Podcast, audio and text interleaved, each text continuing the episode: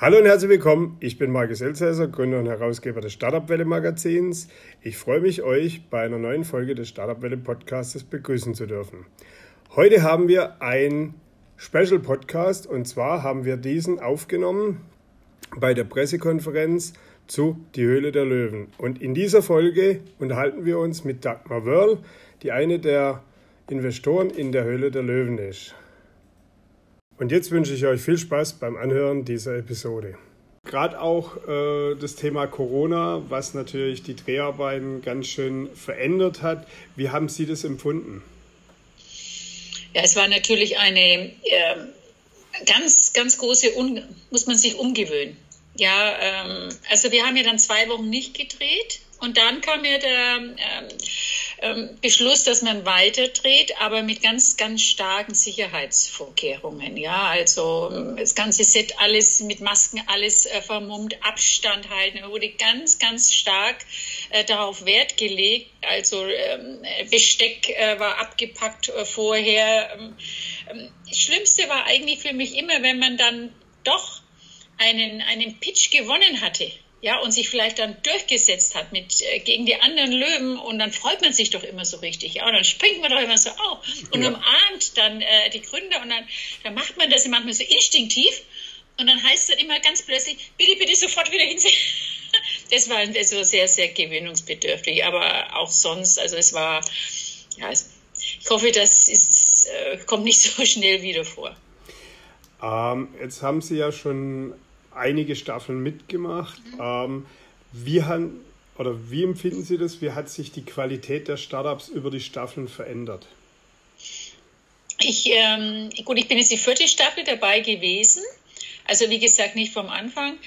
Ich finde, die Gründer und Gründerinnen bereiten sich mehr vor.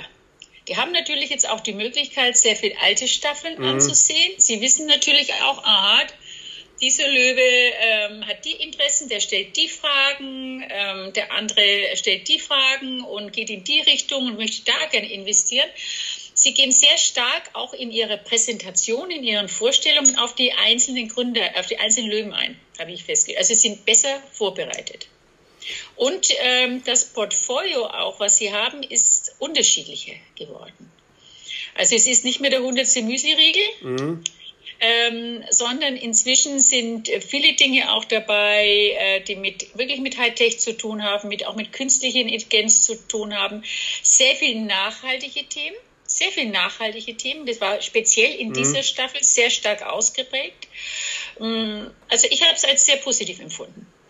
Ist das vielleicht aber auch... Ähm ich meine, es werden ja vor Pitch geführt. Es gibt ja diese, diese äh, Tage, wo man sich dann bewerben kann. Ich glaube, Frankfurt, München, in Hamburg und so. Ja. Ähm, haben die vielleicht auch da ein bisschen mehr Gespür, zu sagen, okay, das würde noch reinpassen und das macht ja. äh, vielleicht ein bisschen bunter. Ich denke, dass da auch noch äh, relativ viel ähm, da, also im Hintergrund vielleicht noch auch sich weiterentwickelt hat. Ähm, welches Startup oder welches Investment war Ihrer Sicht bei Ihnen oder im Familienunternehmen World ähm, so das, wo Sie sagen, das war ein Glücksgriff in der Höhle der Löwen? Ich glaube, da, da würde ich jetzt unterscheiden. Ich würde äh, unterscheiden, was war das Herzergreifendste, mhm. das Emotionalste und äh, vielleicht, was war das Lukrativste das ist mir mhm. schwer, es wäre schwer schon ja. sein, weil das eine kann dir genauso viel geben, vielleicht sogar noch genau. mehr geben wie das andere. Und das Emotionalste war für mich ganz klar Remote gewesen, ist es immer noch. Äh, Sie können sich vielleicht noch erinnern, das war die Mutter, die Mit das äh, elektrische genau. äh, Gerät entwickelt hat, um äh, ihre Tochter, die einen Schlaganfall im Mutterleib erlebt hat, mhm. eben ein lebenswertes Leben äh, zu ermöglichen. Und wenn ich mir vorstelle, dass die Dindia heute wirklich ähm, alleine durch die Welt reisen kann und äh, das durch Mutterliebe eigentlich möglich war, ähm, ist es für mich immer noch der emotionalste Pitch, äh, den, den ich je äh, gehabt habe. Und ich weiß heute noch, dass ich da drin und die Tränen sind mir gekommen. Ich habe gedacht, oh Gott, oh Gott, jetzt nur nicht weinen, habe ich mir immer noch gedacht. es war, war ganz, ganz herzensgut und es war so schön, als wir letztes Jahr die medizinische Zulassung bekommen. Riesenkampf mhm. gewesen in Deutschland, vor allem auch hier. Äh, das war sehr, sehr emotional und ein sehr schöner Pitch auch für mich. Der ähm, der umsatzstärkste, der lukrativste Pitch, das glaube ich, in meinen Augen, glaube ich, auch der größte, der bis jetzt in der Höhle der Löwen gewesen ist, das war Waterdrop. Mhm. Können Sie sich noch erinnern, das ja, waren die, diese ja, ja, äh, Pflanzenextrakte, diese Würfel aus, aus Frucht, wo ich einfach ursprünglich nicht äh, äh dran gedacht habe, die machen jetzt, die man dieses Jahr 45 Millionen Umsatz machen.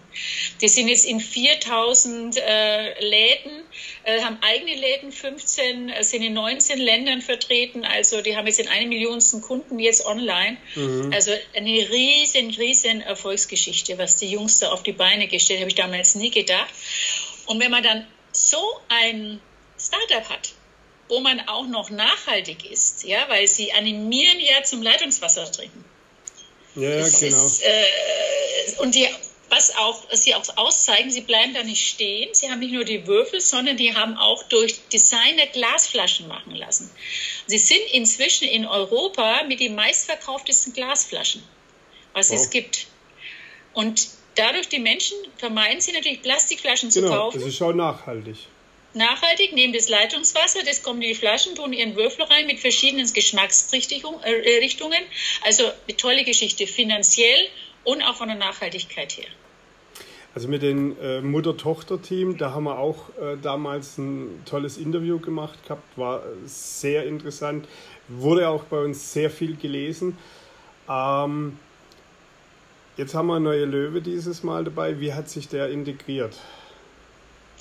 Also Nicke hat sich gut integriert. Er war natürlich, er konnte nicht so viele Staffeln dabei sein, weil er war natürlich, da er ja ansässig auch in, in Monaco und in Ibiza ist, zu dieser Zeit in, in Spanien gewesen mhm. und konnte dann nicht, er konnte am Anfang raus, aber in der, in der, in der starken Zeit der Corona-Zeit konnte er dann nicht mehr raus. Also hat er noch einige Staffeln gefehlt aber also einige Sendungen gefehlt. Wie ich ihn erlebt habe, ist er genauso, wie man sich eigentlich so einen Weltmeister vorstellt.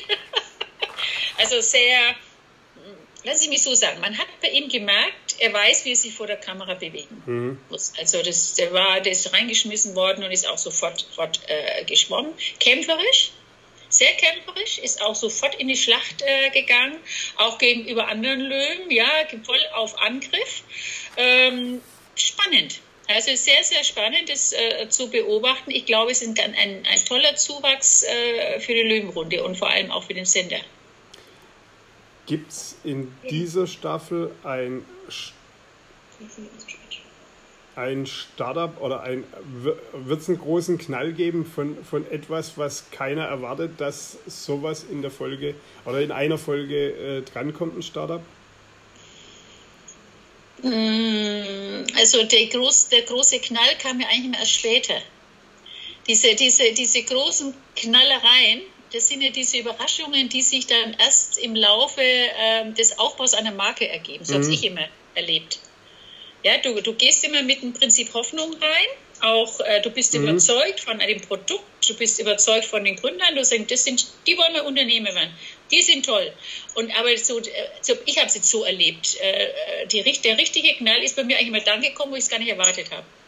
Aber wo ich sagen würde, ähm, das ist das ähm, Start-up äh, meines Lebens. Ich sage mal, mein Wunsch-Startup ist eine Zeitmaschine. Ja? Wenn es die mal gibt, dann investiere ich alles Geld weg. Nein, aber es war Spaß. Ähm, es ist total spannende Sachen dabei, aus denen man was ganz Großes machen kann. Und das war der Podcast mit Dagmar Wörl. Und nächste Woche haben wir Karl Maschmeyer im Podcast, den wir ebenfalls auf der Pressekonferenz von Die Höhle der Löwen interviewen konnten. Ich wünsche euch eine tolle Woche. Wir hören uns, wir sehen uns. Ciao.